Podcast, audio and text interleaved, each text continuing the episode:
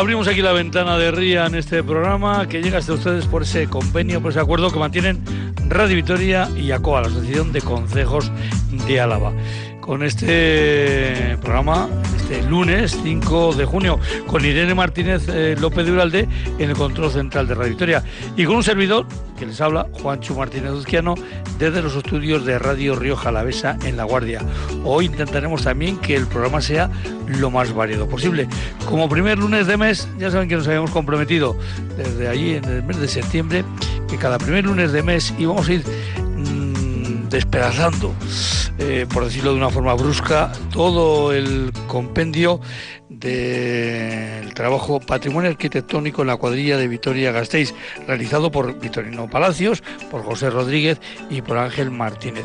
Bueno, pues lo hemos calculado bien, porque hoy en lo que va a ser ya el último mes, evidentemente, de este eh, bueno, de esta temporada de Herrian, el último primer lunes de mes, quiero decir, eh, pues nos hemos citado con Vito Palacios para hablar de los puentes, de los puentes que hay en los 63 pueblos que forman el cordón que rodea nuestra capital.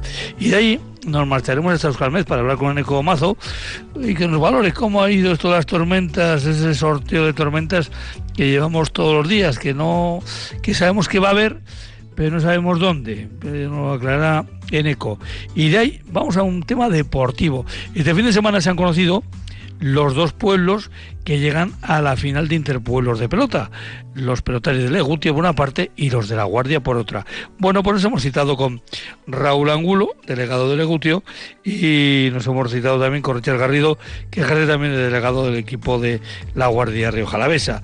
Y ya, de ahí nos marcharemos a Cuartango, mirando ya al siguiente fin de semana pero es que de fiesta vamos a tener que hablar toda la semana, porque el fin de semana próximo, pues hay un montón de fiestas en nuestras eh, localidades. Nos vamos ya hasta Cuartango, donde nos hemos citado con Maite Zulueta, que nos va a hablar de la romería de la Trinidad y de un evento que va a ocurrir, que es el toque de cuerno. Todo esto y mucho más aquí en Herrian, en Radio Vitoria.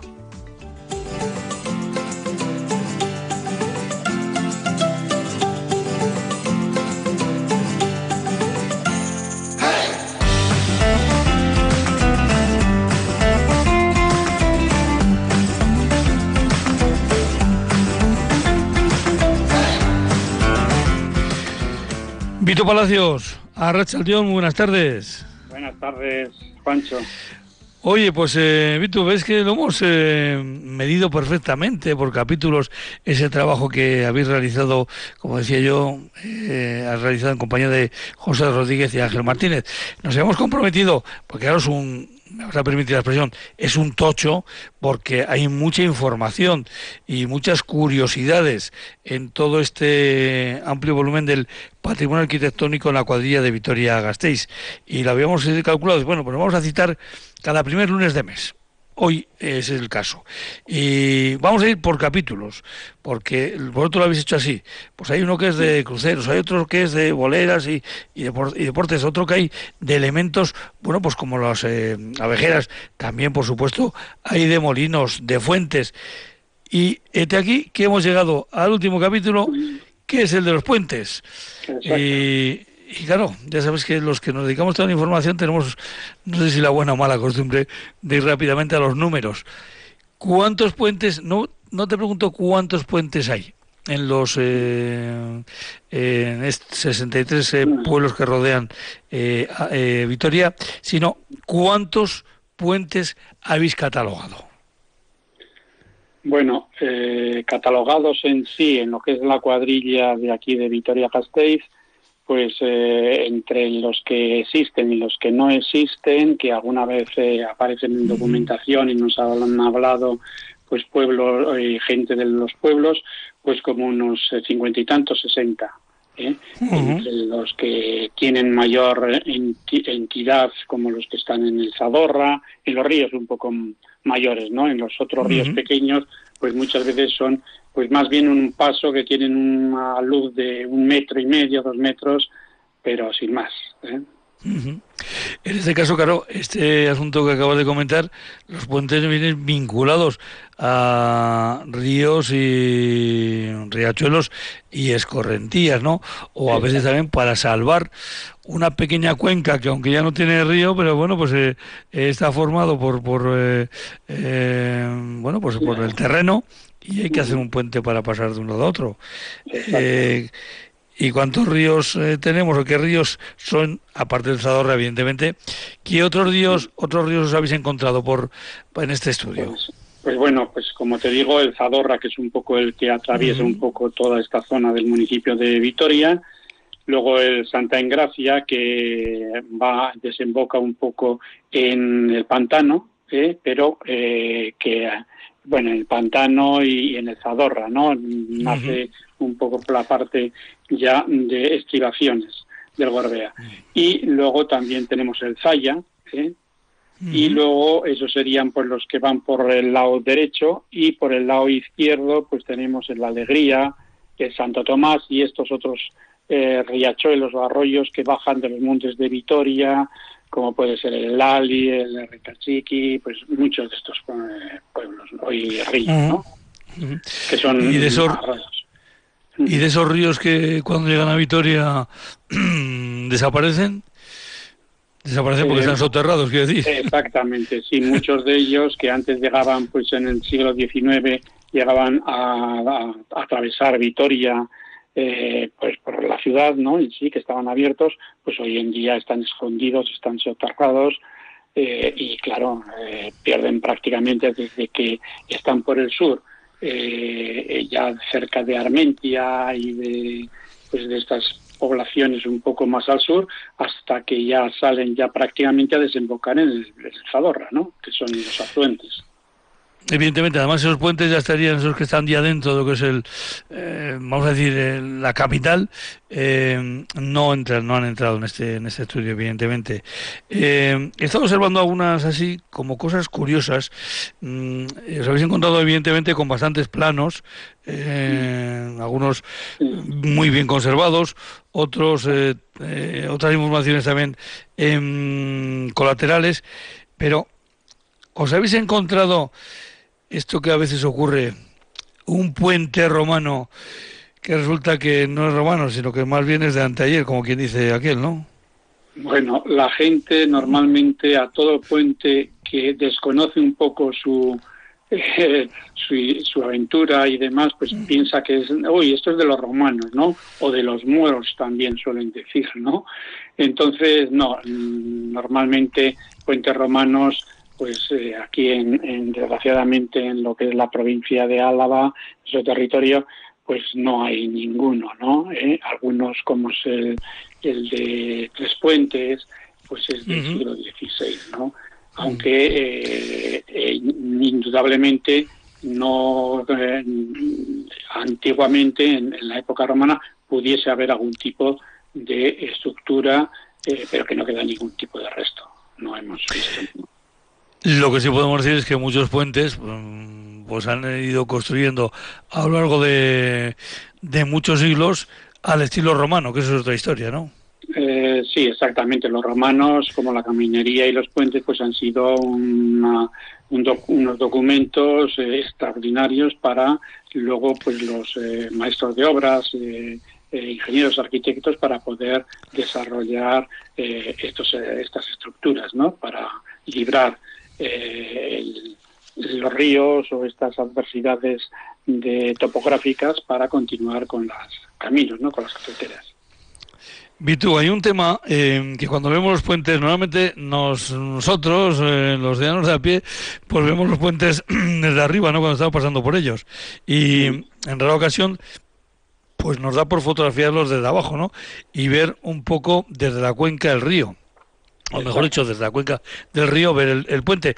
Y claro, en este trabajo eh, yo me he dado cuenta que eh, habéis hecho además eh, fotografías muy, muy puntuales, muy claras, de las defensas que tienen algunos de estos puentes. para cuando hay riadas, pues bien porque se pone en redondo o bien porque se pone en esquina esa defensa, eh, es para cortar esas posibles riadas, ¿no? Sí, exactamente. Son esas defensas hidrodinámicas y hidrohidráulicas e hidrodinámicas que eh, que son los tajamares y los espolones, ¿no? El tajamar es mm. la defensa por el frente que recibe, que es eh, pueden ser triangulares o un poco eh, en uso o ojivales, ¿no? y semicirculares. posteriormente quedan restos de semicirculares, ¿no? Y luego los espolones, pues, que en estos son, mm, suelen ser, van en pareja, ¿no? De, a la pila en la delantera y en la trasera, ¿no? Eh, y estos son un poco los espolones menos eh, habituales, ¿no? Aquí en esta zona. Esas ideas de ingeniería que evidentemente han evitado eh, en muchas ocasiones que el río o la crecida del río se lleve literalmente el puente. Exactamente, sí, son por eso estos tajamares se llaman las las condiciones y los documentos nos hablan de, les llaman los cuchillos, ¿no? Porque aparentemente cortan el agua. Para cortar. Para cortar, ¿no? y conducir el agua para que no pegue directamente y llevar las aguas un poco. Pues, y los espolones, al contrario, son eh, los que mm, tiran el agua un poco para que no les vaya minando la parte trasera, ¿no? Del, del puente de la estructura. Que estos a veces también tienen reflejo en, lo que es la parte alta del puente, eh, porque en algunos casos lo que se aprovechaba esa, o se aprovecha esa forma que se le da para también arriba, en la parte, digamos, de lo que sería la, la barandilla, por así decirlo, para que también haya unos huecos, eh, aprovechar esos huecos, porque claro, ahí eh, se podían encontrar, digamos, eh, eh, no sé, dos ganados, ¿no? cargados en el mismo puente y había que, que, hacer esos huecos. Exactamente, las personas, cuando se atravesaban dos, dos vehículos, mm. pues era lógico que al no existir aceras en aquellos momentos, pues se apartasen y se metiesen en esos apartaderos, ¿no? Que normalmente adquirían la forma del tajamar o del espolón, ¿no? que pueden el tajamar, pues eso, triangular o semicircular, y en cambio los espolones normalmente esos eh, siempre eran de eh, rectangulares, ¿no? Supongo también que os habréis encontrado, y esto es lo normal, ¿no?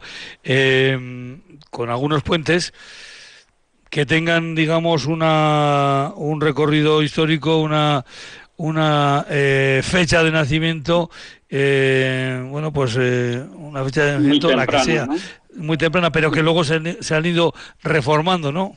Claro, es que los puentes son unas construcciones pues que estamos viendo normalmente que eh, muy atacados por el agua y todo lo que lleva el agua, ¿no?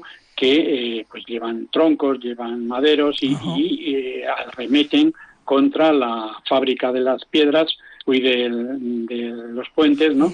Y los van estropeando, los van agrietando y, demás, ¿no? Entonces sí que es eso verdaderamente lo que estas, estas estructuras, ¿no? Mm, pues llegan a conducir y a veces también mantienen, ¿no? Porque como son las luces de los eh, puentes son mm, cortas, pues a veces si arrastra un madero, pues a veces lo cruza. Se, queda cruzado. queda cruzado y forma un pequeño dique, ¿no? ¿Eh? Sí, pero por eso es interesante e importante que el, el aldeo y, los ríos, todo el curso, esté limpio. Eso es fundamental. Lo que hoy en día, pues desgraciadamente no se suele hacer, ¿no? Antiguamente eh, los pueblos tenían unas veredas en las que, eh, pues en la época en la cual no había trabajo en el campo, pues se dedicaban a, ordenar todas estas pequeñas trabajos, ¿no? De acomodo. Sí, pequeños eh, trabajos de veredas que luego eran fundamentales cuando venía la, la crecida, es cuando se notaba las riadas, cuando se notaba el buen trabajo que se había hecho en, en, en veredas. Eh, hablando de luz, eh, no sé, ¿cuál es el puente que con, más ojos os habéis encontrado en este en este recorrido por el entorno de Vitoria? O alrededor de Vitoria? Eh, sí, eh, aquí en, normalmente suelen ser de pequeños eh, ojos, ¿no? O sea, pequeños huecos. El mayor es el de Gamarra, que tiene Gamarra mayor 9 ojos. ¿eh? luego el de Gobeo, que tiene cinco más dos que tiene dos que son ahora están rectos, aunque en la reparación que se hizo en 1892 tenía eran también en arco, en medio arco, ¿no? Y también pues luego hay de cuatro son pues como el de Yurre, el de Amárita, ¿eh? y, ya los demás son de tres, dos y un ojo. ¿eh? Hay importantes eh, puentes como el de Foronda, de Foronda, el principal de Foronda, o el desaparecido Antezana, el de Avechuco 3 también, tiene tres ojos, eh, el de Asterita tiene seis, aunque dos de ellos son los extremos están prácticamente se llaman aliviaderos porque eh, sirven para aliviar en, en estas riadas, ¿no? ¿Eh? que son de tipología ya más bien de las que denominamos eh, franceses, ¿no? ¿Mm? Ahora que estás hablando del puente de Gobeo, he, abierto, bueno, al azar así un poco el libro y me, he encontrado con Puente de Gobeo, condiciones de la obra, y luego otro Puente de Gobeo, condiciones del remate. lo primero, destacar la caligrafía que tenían nuestros eh, antecesores, ¿verdad? Sí, sí, sí, ellos eh, hay de todo, ¿no? Depende de la época en la cual eh, nos encontremos esa documentación, pues puede ser mejor o peor, ¿no? Porque los escribanos mm, dejaban a sus ayudantes normalmente el que hiciesen esa, esos escritos, ¿no? Entonces la caligrafía de unos a otros varía mucho, pero pero sí, en el siglo XVIII eh, 19. En el 19 ya es un poco... Sí, en el 19 ya es de imprenta la, la, la... Sí, ya es un poco... Ya se utiliza el anuncio ese que aparece en el libro. 19 eh, de agosto de 1892. Ese ya es de imprenta y ya viene ya... Bueno, pues eh, con, con ya un modelo incluso para, para estos trámites a cargo de la Diputación Diputación Provincial en ese momento. Diputación Provincial de Álava. Eso es que ahí también hay esos detalles eh, nos, nos van recordando nuestra propia historia o nuestra propia evolución. Luego, mira, aquí estoy viendo lo de las eh, eh, esto que en algunos mm, ríos o aliviaderos o escorrentías, como en algunos casos el suelo que está por debajo está cimentado, no es de tierra, no es eh, natural, sino que había habido también la... Se, ha hecho obra, ¿no? Para, para eso. Bueno, no, normalmente la, la construcción de los puentes, eh, claro, eh, es una construcción que hay que dar solidez, ¿no? Y tiene que buscar unos buenos asientos, ¿no? Unos buenos asentamientos. Entonces, da la casualidad de que los cauces de los ríos, muchos de ellos eh, son prácticamente eh, rocosos, ¿no? Es la propia roca madre. Entonces se aprovechan esos puntos un poco para, o esos lugares para asentar ahí las pilas y asentar eh, perfectamente toda la estructura del puente, ¿no? Sí, aquí te veo dos, dos ejemplos claros, el en Cueto Abajo y el puente de Zubiarte en Matauco. Sí, sí, también, exactamente, sí. Son de los que tienen esa, característica. Lo cierto es que eh, yo siempre recomiendo este, cada vez que hablamos de estos temas, recomiendo siempre este, este libro, porque es que está lleno eh, de, de, interés, de, de, detalles que incluso se pueden ver eh, dentro de los, si uno se mete debajo, digamos, de, de, ese, de la luz, de, del puente, la bóveda, la bóveda. pues ahí se ve incluso eh, cómo están los eh, huecos donde seguro que en su momento se apoyó el entramado para, para dar la, forma, exactamente, la cimbra para, dar, para darle forma, ¿verdad? Exactamente, para ir construyendo poco a poco todo lo que es la bóveda con los aristones o las eh, dovelas de lo que son las boquillas de los arcos, ¿no? tanto aguas arriba como aguas abajo. ¿eh? Esos aristones, eh, pues también las dimensiones de esos aristones pues son muy importantes a la hora de calibrarlo con las luces, porque hay eh, diferentes teorías, diferentes puntos de vista de tratadistas del puente, de constructores de puentes, de cómo se debe tener eso, qué relación tiene que tener esa altura de esas dovelas, ¿no? Pues con las luces o con la anchura de las pilas, etcétera. O sea, hay eh, muchas de estos elementos. ¿Os habéis encontrado en alguno de estos puentes insisto que estamos hablando de los 63 pueblos que rodean la, capital de la Besa. ¿En alguno de estos puentes habéis encontrado restos de, algún elemento que podía considerarse defensivo de, ese puente, porque, claro, en determinadas épocas sí que se solía, bueno, pues eh, hacer algún edificio o algún, bueno, en algunos casos castillos directamente, ¿no? Que, para proteger esos puentes, ¿verdad? Bueno, sí, eran más defensivos, eran también un poco como eh, fielatos en los cuales se cobraba... o de control, claro, sí, de más que defensa de control, eso es. Sí, sí, hay muchos, es uno muy clásico, aunque no es en este caso, que en este caso no hay ninguno en la, en la cuadrilla de, de aquí de Vitoria Gasteiz, pero sí el de Armiñón, por ejemplo, eh, ahí eh, no hay tampoco de este tipo, esta estructura que es como una especie de arco y de, que, que, solían estar en la mitad o al comienzo de, de, una de las orillas, ¿no? Y entonces en este de Armiñón, pues en verano cuando se podía pasar por no por el puente sino por, el cauce. por el cauce mucha gente eh, les obligaban o se pasaban a, por el río no eh, tranquilamente y se evitaban el pago de, eh, de, esa mercancía que podían llevar no que tenían que cotizar. Estoy recordando mm, bueno pues por cercanía no de donde vive uno esto que estamos hablando estas edificios, eh, pequeños edificios eh, que estaban a los dos puentes, se ve muy, se ve perfectamente lo mismo todavía a día de hoy en Logroño, en lo que han llamado puente de piedra, eh, en la entrada, que sería de, bueno, pues la parte de la y la parte de Navarra, como todavía se mantienen esas, eh, bueno, pues, esas dos casetas, ¿no? Lo que estas son, bueno, pues casetas muy bien cimentadas y, y ahí siguen estando, para recordar que cuando se entraba en Logroño, que en este caso se llegaba de lavado de Navarra, había que había que cotizar. Al otro lado, al otro lado no hay. parece que por salir no te cobraban. hay otro, hay otra de estas casetas también en lo que es el ciego. Exactamente. a la entrada, a la salida del ciego hacia Cenicero que se ha modificado y ahora parece, parece un pequeño chalet, pero eh, su verdadera historia es la que está comentando la Vitu. Sí, sí, sí. Ahí está. Eran puestos un poco para eh, cadenas que se llamaban. Esa es la cadena, sí, sí, la, llamada, la llamada cadena, ¿no? Eh, que había en muchos pueblos.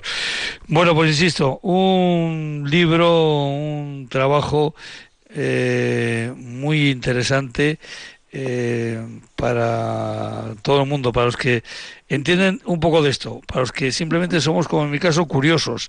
Em, eh, no sé si, ¿dónde? Una pregunta que, que, que lanzo al aire, porque yo tampoco lo sé ahora mismo. ¿Dónde se puede conseguir un ejemplares de, de, de, este, de este libro que se presentó precisamente cuando empezamos con este programa, que era por ahí por el mes de septiembre? Sí, Sí, en octubre es cuando se... Septiembre, septiembre, octubre, sí, octubre, octubre, sí. Octubre, octubre, a principios. Pues eh, desgraciadamente ahora con esto del tecnicismo y la informática, pues está en la página de Diputación, en Patrimonio Histórico, está ahí eh, puesto todo lo que es el libro porque solamente se hicieron, se han hecho 200 ejemplares en, en papel, ¿eh? Y esos pues han repartido entre los pueblos, las cuadrillas eh, y un poco organismos, algunas eh, eh, bueno, pues entonces, eh, Vitu, yo soy uno de esos afortunados porque lo tengo aquí en la mano. Exactamente, sí, eso es, eso es un... Bueno, también se puede imprimir ahora desde, lo que te digo, desde esta página de la web de, de, de, la Diputación. Vitu, que ha sido un placer estar con, con vosotros tres eh, eh, desarmando el libro por capítulo eh, a, capítulo.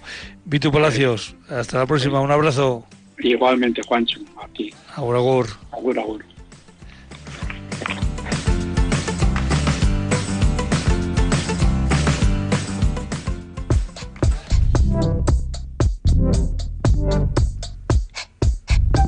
Eguraldia, orain eta hemen.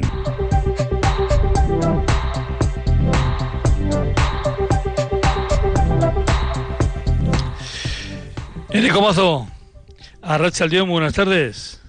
Arrachaldeón, ¿qué tal? Eh, mira, venimos a hablar de puentes, ¿qué te parece?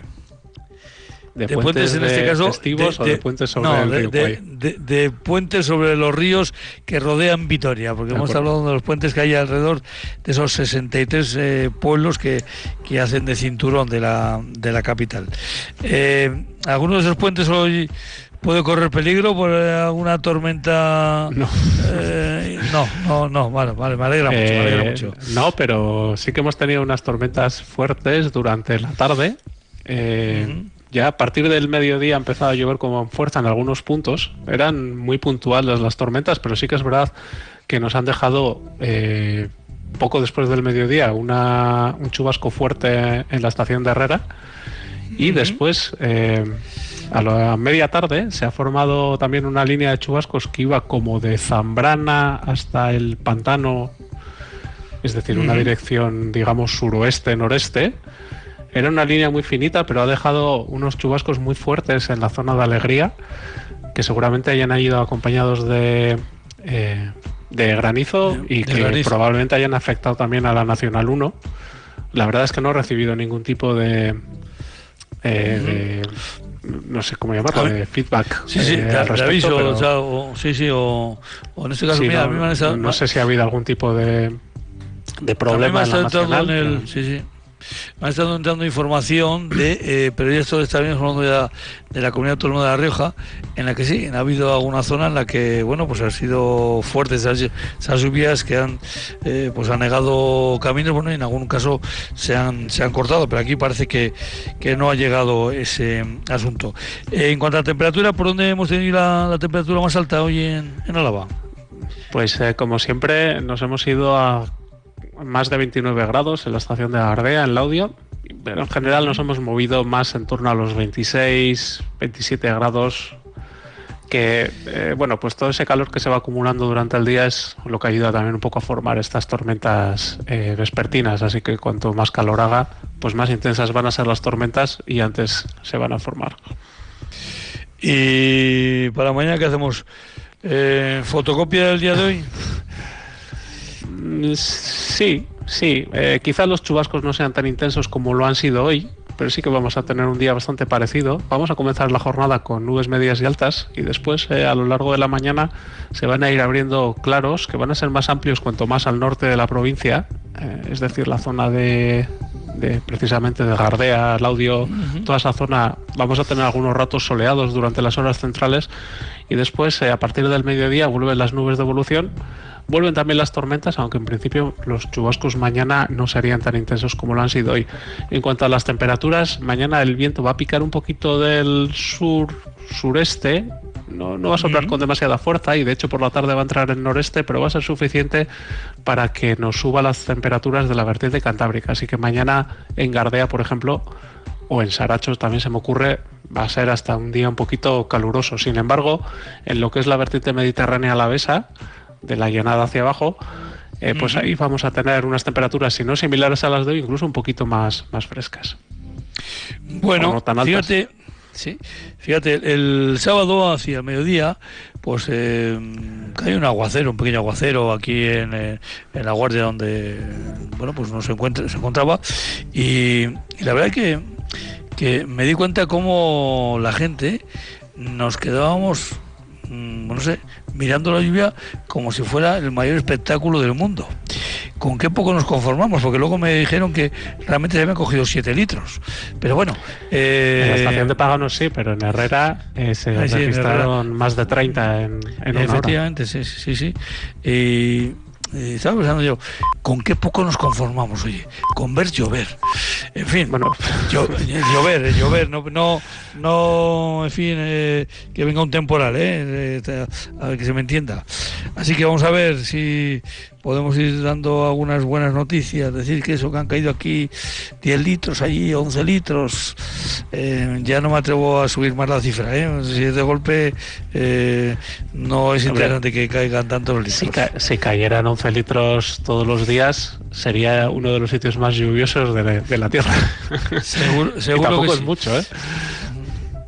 Pues mira, ahora mismo me está entrando en el ordenador lo que te decía, noticias de, que vienen de la otra, la otra parte del río Ebro y me están comentando, vamos a ver, mira, por la zona de Zarratón, o sea, lo que sería eh, Rioja Alta.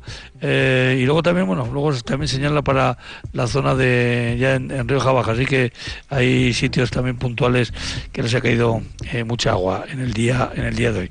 Bueno, pues eh, Eco, Nada, pues eh, arte, mañana vamos a mañana volvemos a charlar. Así que aquí estaremos. Un abrazo. Agur, agur. Igualmente. Agur. Venga.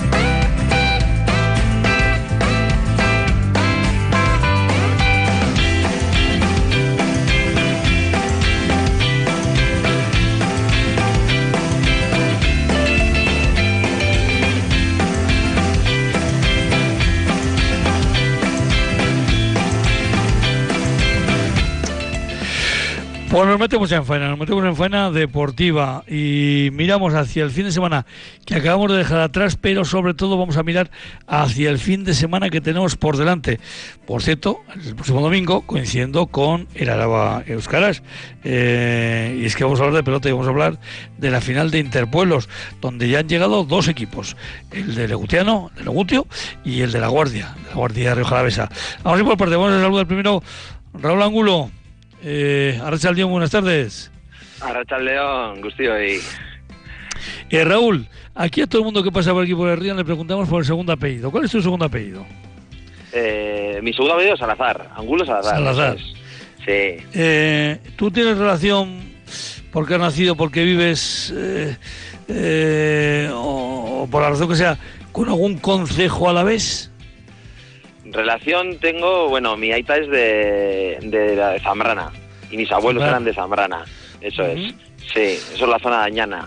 Bueno, Añana, no es la zona de Añana, pero, pertenece a la cuadrilla. Sí, sí, no, es, la cuadrilla Añana, efectivamente, la cuadrilla Añana. vale, pues mira, ya tienes esa vinculación. Vamos a saludar a nuestro otro invitado, Richard Garrido. Eh, Arrachaldeón, buenas tardes. Arrachaldeón, buenas tardes. Eh, Richard, ¿cuál es tu segundo apellido? Pues Garrido, Garrido. Garrido. Eh, ¿Tú vinculado con algún consejo? Mm, no, pero con un barrio que en La Guardia llamamos La Rachola, sí, ¿verdad? Hombre, sí, sí, sí. Auténtico, auténtico el barrio. auténtico, nunca mejor dicho. Ahora es zona residencial eh, de, La Guardia, la, Rachuela. Eh, pero vamos a, vamos a la pelota. Eh, Raúl, tú estás como hoy aquí como delegado del equipo de, eh, de Legutio. Eh, una pregunta que estaba para los dos. Me habéis contestando, digamos, con, con cierto orden. ¿Se puede decir que es una sorpresa que los dos equipos finalistas sean Legutio y, y La Guardia? Pues bueno, yo por nuestra parte decir que quizás igual sí que ha sido una sorpresa porque no, no esperábamos para nada llegar, llegar a la final. Ha sido bastante sorprendente, pero hemos ido de menos a más en el campeonato. Empezamos un poco, poco torcidos, pero eh, la verdad es que el equipo ha ido a más y, muy bien, muy contentos y inesperado para nosotros. Digo esto, Richard, porque claro, habéis dejado en la cuneta este fin de semana eh, los de Legutio a los de Gasteiz y vosotros a los de Amurrio. Pues sí, sí, sí. Bueno, nosotros tampoco eh, nos eh, es una sorpresa. Pues sí, igual en alguna categoría, pues vamos un poco, pues como en todos, en todos los pueblos, me imagino que hay una categoría que sobresale a las demás, pero es que estamos hablando de tres categorías que tienen que sumar.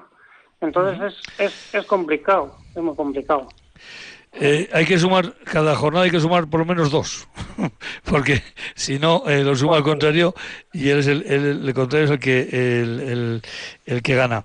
Eh, también una cuestión que hay que entender las características también de, nuestros los diferentes rincones que tenemos en Álava.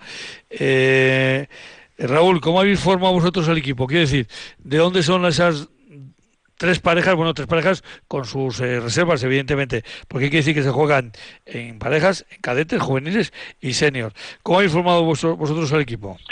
Pues bueno, nosotros eh, hemos formado un equipo en cadetes, eh, no teníamos participantes del pueblo, bueno, tenemos a un, a un cadete que es nacido en Legutio y se ha hecho también en Legutio, pero ahora está formando parte del equipo del Aqua, o sea, del club del Aqua.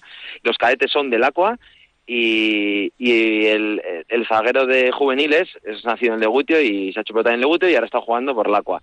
Y luego los demás son todos de Legutio, los seniors y bueno, tenemos a un chaval de Aramayo que juega con nosotros y los demás de Legutiano, hechos en la, en la cantera del pueblo. Eh, en este caso, Richard, eh, en cierta forma también estáis eh, vosotros igual, ¿no? Sí, igual un poco más. Pues sí, pues eh, con la agua, contando con la agua y, tirando de lo que se tiene, pues en cadete sí que estamos entrenando aquí en La Guardia con dos chicos con los que estamos jugando eh, a, intercambios con otro chico que del agua y, y los demás juveniles del agua y bueno, todos entrenando. Eh, los dos chicos que están también en el agua eh, bueno, el, este de la Guardia, Miquel Díaz de Greño, pero bueno, pero... Eh, Juancho, no le escucho a Richard, ¿eh? No escucho a Richard. No, escuchas, no escuchas a Richard, pues eso le, le comentamos ahora mismo a Irene para que no... Sí, porque no, no, no, le, no le escucho, pensaba que... pero no, no, no le digo. Eh, bueno, pues yo creo que Irene lo solventará ahora eh, en un vale. momento. Decía yo, eh, Richard, que, eh, claro, eh, son pelotaris que están jugando con el Club del Agua, pero que tienen también profundas raíces en Río Jalavesa, Marcaida en Ollón, eh, Miquel, en, eh, Miquel Díaz de Greño en La Guardia, y en cadetes, bueno, pues también Rivera, tiene, tiene ascendencia aquí de, de Río Jalavesa, de La Guardia más concretamente. no sé si han sido caminos paralelos los vuestros no, sé si, no sé si eso habéis encontrado ya este año, me parece que sí, eh, aunque creo que ese, ese encuentro va a servir de, de poca referencia, porque eh, los resultados es una cosa, pero cómo se producen es otra. Eh, Raúl, creo que ya jugasteis contra los de la Guardia, ¿no? Sí, jugamos un partido de liguilla contra los de la Guardia y perdimos los tres partidos, la verdad. Eh, y bueno, eh, se puede tomar como referencia, pues eh, en parte sí y en parte no, porque una final siempre es diferente. Y bueno, esperemos que podemos pelear. Creo que hemos ido a más, así que en el campeonato. Así que esperemos pelearlo un poquito más, aunque va a estar complicado. Creo que ellos son favoritos. Pero que en este caso quiero decir que los, los tanteadores no fueron muy abiertos, por decirlo de alguna forma, ¿no? Bueno, se pelearon los partidos, sobre todo el de cadetes y juveniles, eh, sí que fueron más peleados. El de senior eh, se cantó fácilmente para ellos. Richard, eh, ¿os sirve de os sirve de referencia ese enfrentamiento que ya habéis tenido con Leguti o no? Está claro que no sirve, que no sirve, que es que es una final, ellos vienen a la final porque se lo han merecido, o sea que, que va a ser una cara cruz, así claro, o sea vamos a ir los dos a ganar y yo creo que va a haber va a haber pelea. Así de claro. Y, y lo que la referencia sí les ganamos. Y cómo les ganamos pues no abiertos ni nada. O sea o sea que, que, que vienen que vienen y, y va a haber va a haber pelea seguro y echando, echando un poco ahora, ya veis que vamos para adelante, para atrás, para atrás, para adelante. Eh, Raúl, ¿cómo ha sido este fin de semana? Vosotros con, con ese enfrentamiento contra, contra Gasteiz. Claro, Gasteiz, que este año no sé qué club era el que estaba jugando por Gasteiz. Eh, este año Gasteiz organizaba el club de Zaramaga. Y la verdad es que la semifinal fue bastante apretada. Eh, bueno, apretada más que nada porque los cadetes ganamos nosotros con bastante facilidad y los seniors ganaron ellos con bastante facilidad. Y juveniles, ahí es donde digamos que estuvo el partido, el partido clave. Eh, fue duro al principio, pero luego ya se el marcador igual quizás no refleja lo que pasó en el partido y fue bastante peleado. Entonces, bueno, justito estuvo el tema. Bueno, eh, en vuestro caso, Richard, ¿cómo ha sido el asunto del fin de semana contra Murrio? Pues bueno, o sea, se llevó bastante bien. Todo salió bueno, ya sabes que cuando empiezas siempre ahí empatando, tal, tal, luego te, te desmarcas un poquito con los tantos, incluso igual hasta un poco más te desmarcas, te relajas, ahí llega un momento en que te relajas, ya te suben alguno, bueno, pero bueno, eh, eh, estuvo bastante bien. Fueron partidos no fácil, no hay no hay partidos fáciles, pero pero bueno, se llevó bastante bien los tres. Eh, os va a tocar, lógicamente, jugar en, en un frontón neutral eh, para, los dos en este caso, eh, sobre todo porque es el frontón que más cerca está, digamos, en Vitoria de la fiesta, ¿no? De Lara Buscarás, que se va a desarrollar principalmente en, las campas del Barisu. Así que el frontón más cercano, pues es el de la Durza. Eh, Raúl, no sé si conoces bien ese frontón o, o va a ser también un poquito novedad para vosotros. No, conocerlo lo conozco, lo conozco de toda la vida por haber jugado como pelotari, porque más o menos las características las conozco.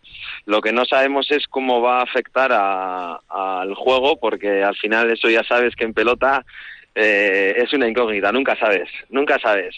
Lo que lo que sí que se intentará es pelear con todo, con todo y, y bueno, ese, ese tema la verdad es que bueno, yo creo que al ser neutral, como tú bien has dicho, pues no sabemos. En la, en la pelota, eh, Raúl, hay tres elementos. Eh, el frontón, es cierto, que no todos los frontones son, son diferentes, el material. Y el tercer elemento principal, que son los rivales. Efectivamente, ese es el que ese es el que nunca tienes controlado. Pero bueno, se intenta se intenta controlar, pero luego el juego el juego es otra cosa. Y bueno, y, lo que, como tú bien has dicho, al final el frontón y la pelota hacen que, este deporte para mí sea muy diferente a otros, porque todo puede cambiar en un momento, una pelota puede cambiar el, el devenir del partido y, la pelota unida al frontón, pues, ¿qué te voy a decir? Pues lo mismo. lo de los rivales es otra cosa, eso no se puede controlar. Richard, eh, ¿ya habéis estudiado el frontón de la Durza o bueno? Eh, lo que tenga que ser será y, ya está. Sí, va a tener que ser así. Va a tener que ser. Eh, hablaba Raúl de las características que tiene este deporte que no tienen otros otros deportes. Yo solo señalar, no sé si estáis de acuerdo conmigo, uno, eh, como más que lo hace más diferente a los demás.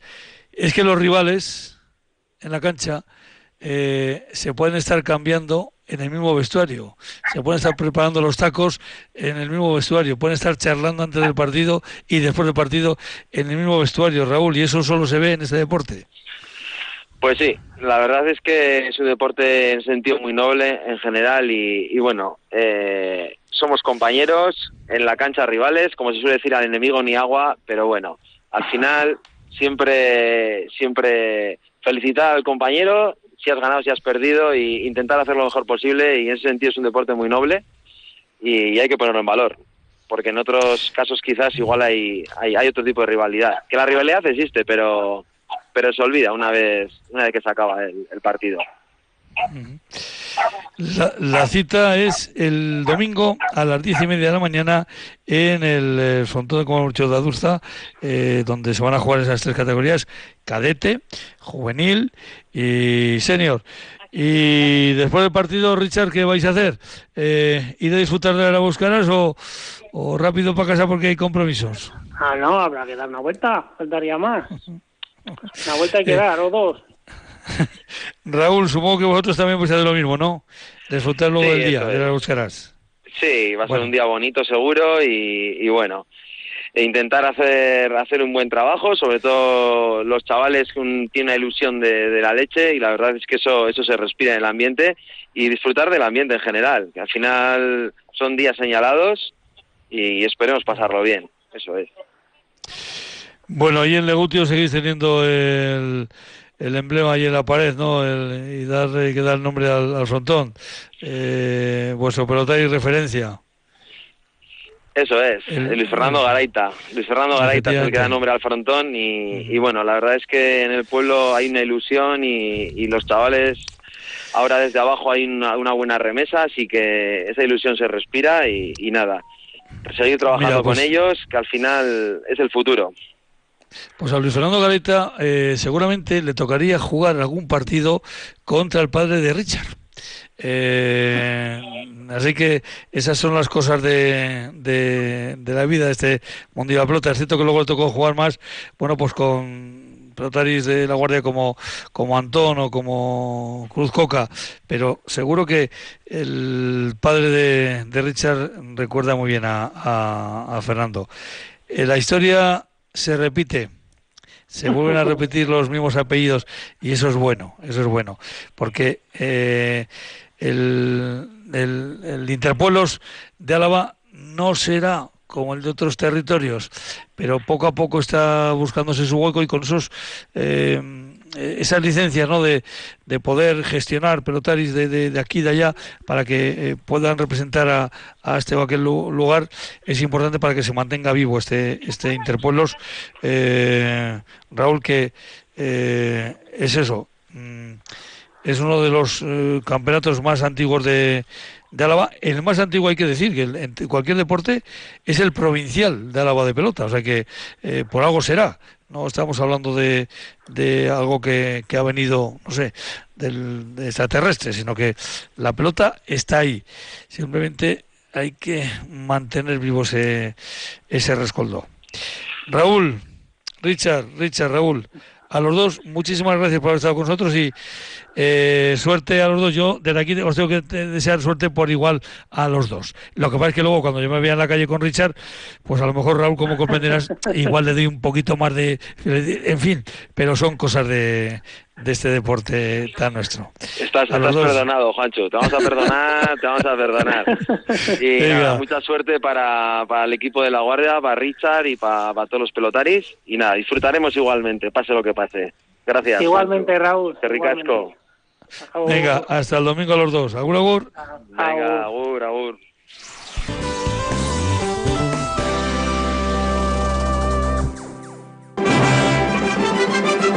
Duelo vasco en la lucha por el ascenso a Primera División. Tras el empate en Ipurúa, el glorioso busca en Mendizorroza su pase a la siguiente y definitiva fase. Este jueves, a partir de las ocho y media de la tarde, Deportivo a la vez, Eibar.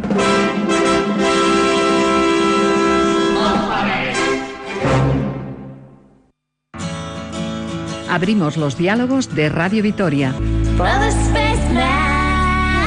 Cada día entre las 12 y cuarto y la una del mediodía. ¿Te apuntas? Este martes en Distrito Euskadi recibimos a Bernardo Atzaga y al ilustrador Miquel Valverde. Llegan junto a la perrita Shola que regresa con nuevas aventuras en el libro Olache Visida Sola. ¿Sabes cuál es el material más demandado y con el que más se trafica? La arena. Se usa para todo, desde el hormigón y los teléfonos móviles a la pasta de dientes, un recurso natural que ya escasea, lo denuncia la investigadora Aurora Torres. Cogemos el refranero y le ponemos otro acento, buscando su equivalencia en Túnez, Escocia y Estados Unidos. Y no faltará la dosis musical bajo la batuta de Daniel Broncano. Distrito Euskadi, en Radio Euskadi y Radio Vitoria.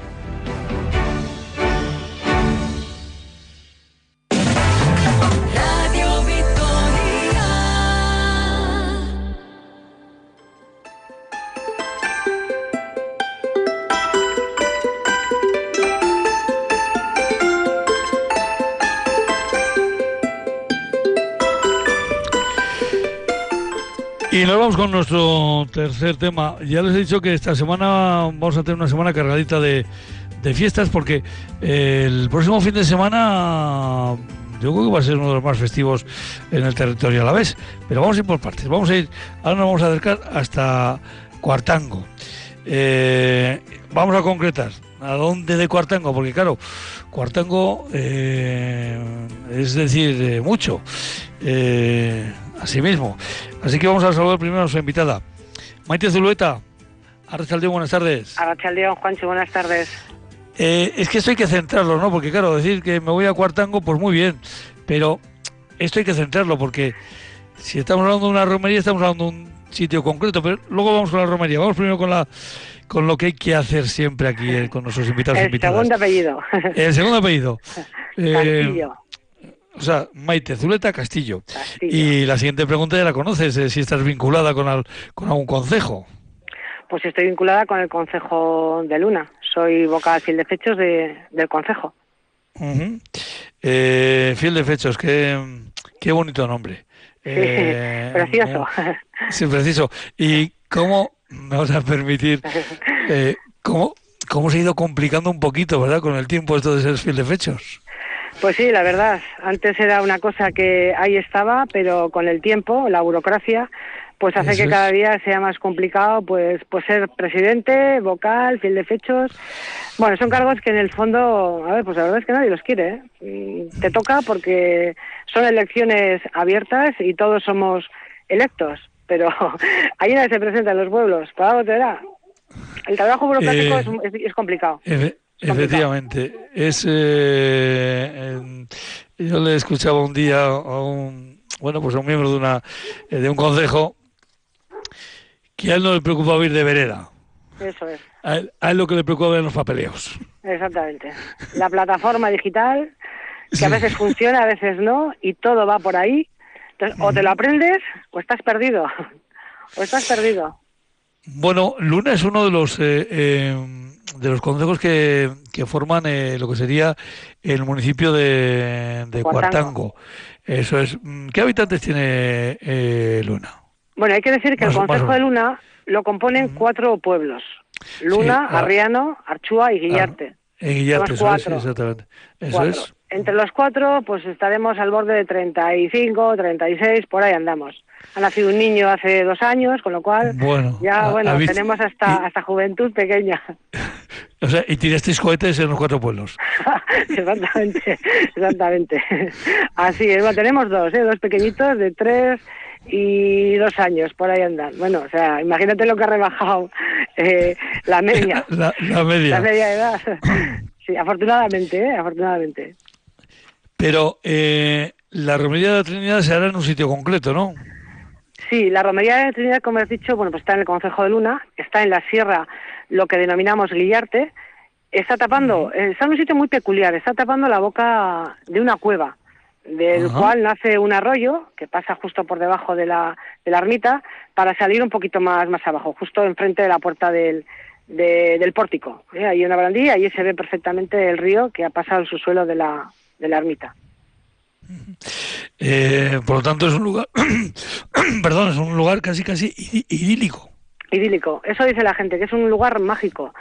Es un lugar mágico, pues eso, está relacionado con el agua. Eh, Esta ermita, bueno, pues era de época, ya en época precristiana, pues estaría, estaría allí. Eh, los romanos allí hacían también sus fiestas y probablemente tendrían la divinidad relacionada con, con el agua, porque está muy presente. Está la cueva, está el río. Entonces, bueno, el altar también es un altar diferente a los cristianos, está al norte, eh, no está al este como los, los cristianos. Entonces, bueno, pues ya ahí en época romana, además, esta fiesta, bueno, pues eh, eh, coincide, eh, va, va en función de la Semana Santa, eh, Corpus, Semana Santa y demás. Entonces, en algunas fechas se acerca a San Juan. Entonces puede estar relacionada también con el verano, el cambio de estación. Bueno, pues esas cosas Sí, pero que los o sea, estudiosos... no tiene una fecha, no tiene una fecha fija, sino que viene, No. diga, tantos días después de Semana Santa. Eso es. Este ahora coincide con el domingo de Corpus. Eh, al, cambiar el Corpus a domingo, bueno, pues ahora siempre es el domingo del Corpus. Pero antiguamente era el domingo siguiente del Corpus. Y Sí, es más, sí, se celebraba tres domingos consecutivos, no solo ese domingo después del Corpus. Tres, eh, tal día como ayer, que ayer fue la, la Trinidad, que era el Día de los Devotos, el domingo que viene, que es el que se conserva, que sería el Día de los, de los Locos, y otro posterior, que sería el Día de los Perezosos. Entonces, eran tres Devotos, locos y perezosos. Pero es que, si es que vaya historia, vaya historia bonita que nos está contando hoy aquí mm, Maite. Eh, bueno, yo me apuntaría a lo de los perezosos, ¿eh? Eh, pero, devotos, día era el, el día más familiar. Y ahí se bailaba la danza, una danza típica. Bueno, eh, estas cosas no se pueden perder, eh, Maite. Eh, así Pues en que- eso estamos, en eso estamos. veo que estoy haciendo un esfuerzo tremendo porque se mantenga. Pues sí, la verdad es que se hace esfuerzo y bueno, y, afortunadamente, bueno, pues hay gente que ya se está involucrando en las danzas, en el castillo. Estamos, bueno, intentando pasar el testigo ahí a, los pequeños, a la juventud, para que no se pierdan esas tradiciones. Es, forma parte de nuestra cultura y la cultura nunca se puede, nunca se puede perder. Eh, independientemente de lo que es el tema religioso, ahí hay una base cultural fuerte, como son las danzas, como es el castillo, son cosas paganas que hay que mantenerlas. ¿eh? Y hay que mantenerlas y en eso estamos. Y en este caso, pues vais a hacer también un homenaje a las personas participantes en la película Algo más que morir. Eso es. Sí, llevamos ya unos años, bueno, pues que estamos haciendo pues nuestro pequeño reconocimiento a personas, colectivos y demás, pues que relacionadas con el valle o han hecho algo eh, por el valle. Y en este caso, bueno, pues pues se le va a hacer a las personas que participaron en la película Algo más que morir, que tiene su mérito. Le había hecho una película pues con, los medios que tenían. Entonces, bueno, pues se les hace un pequeño reconocimiento. Se ha plantado un árbol, que llevamos también unos años pues haciendo, plantando árbol y dedicándoselo a, pues, a personas. El año pasado hicimos un homenaje al coro y este año, bueno, el árbol que se ha plantado pues es como homenaje a, para poner en valor pues, pues el trabajo de esas personas que, que hicieron posible la, la película. Me parece eh, precioso. También, como también me parece eh, muy entrañable, aparte de todas las citas gastronómicas que, hay en estos sitios, ¿verdad? Pues la danza de la Trinidad, el castillo, como decías, y las danzas populares. Eh, y luego que hay campeonato de bolos masculino y femenino. Y un tema y un tema que, como se nos está echando el tiempo encima, vamos a hacer una cosa, que le, voy a llamar esta semana al protagonista de ese tema. Porque a, a las 12 del mediodía, ¿qué hay? A las 12 del mediodía, bueno, aparte de. Ya sé, ya sé lo que me vas a preguntar. Juan Antonio Alaña. Efectivamente. Es así, ¿no? Porque a las 12 del mediodía es la misa también. ¿eh? y anteriores las danzas. Pero bueno, Juan Antonio Alaña va a participar en varios momentos del día. Eh, participará en la misa, hará diversos actos y luego a lo largo de la mañana, pues cuando le hagamos eh, este pequeño homenaje a las personas de, que hicieron posible la película, pues hará también sus, toques de cuerno. Luego, mientras eh, se organizan las danzas o se hace el castillo, pues también habrá, habrá unas intervenciones. Bueno, será protagonista durante varios momentos del día, no solamente a las, a las 12. Bueno, pues yo creo que eh, a lo largo de esta semana vamos a hablar con él para que nos explique cómo se toca el cuerno, cómo se prepara el cuerno para tocar y qué diferentes toques hay, ¿no? Porque entiendo que, habrá unos de aviso, otros más festivos, eh, que de todos esos vais a poder gozar el próximo domingo ahí, en la Romería de la Trinidad. Eh, Maite Zuleta Castillo, eh, fiel de fechos del Consejo de Luna. Muchísimas gracias por habernos acercado la fiesta de la Trinidad, la Romería de la Trinidad, ahí en, en, Cuartango y concretamente en Luna. Y el compromiso se cumplirá. Hablaremos esta semana con Juan Antonio Alaña. Maite, un abrazo y muchísimas gracias. agur. agur. agur.